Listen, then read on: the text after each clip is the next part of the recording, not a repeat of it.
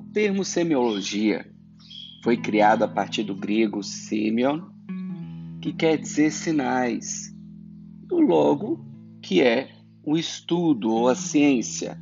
Então, nós podemos falar que a semiologia é o estudo dos sinais. Essa avaliação é muito importante dentro dos consultórios de nutrição, uma vez que os nossos pacientes chegam ali sem conhecer fielmente as suas carências.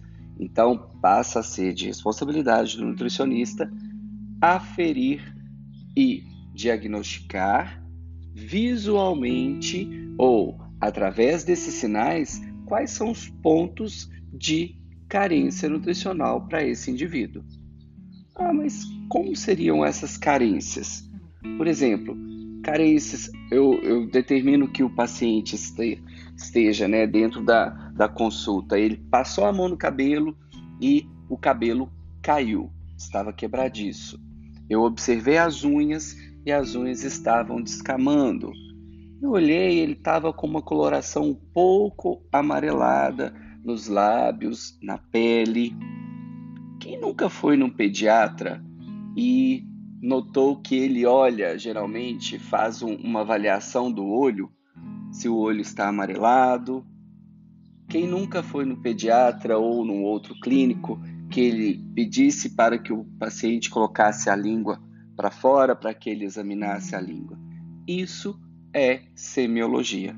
Isso é uma análise clínica do da, da de todo o a parte né, nutricional determinante de carências nutricionais.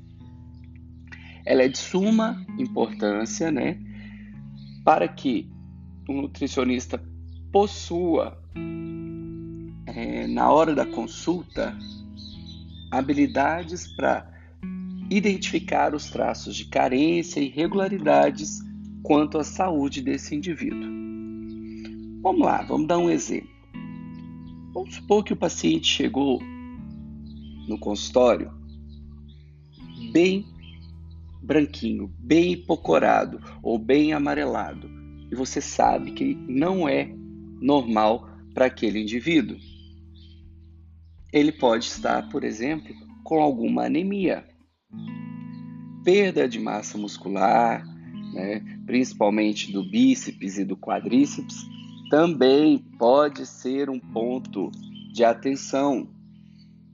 A desidratação, descamação da pele, além de cabelos quebradiços, podem também estar associados às faltas de vitamina A e riboflavina, que é a vitamina B2, falta de água ou líquidos para reposição, proteínas né, de melhor qualidade, caloria, o paciente pode estar consumindo pouca caloria, o ferro pelo fato da anemia e a vitamina C, que ela, além de estar auxiliando em diversos outros fatores, ela é precursora de ferro, ou seja, ela vai melhorar a captação desse ferro para o nosso indivíduo.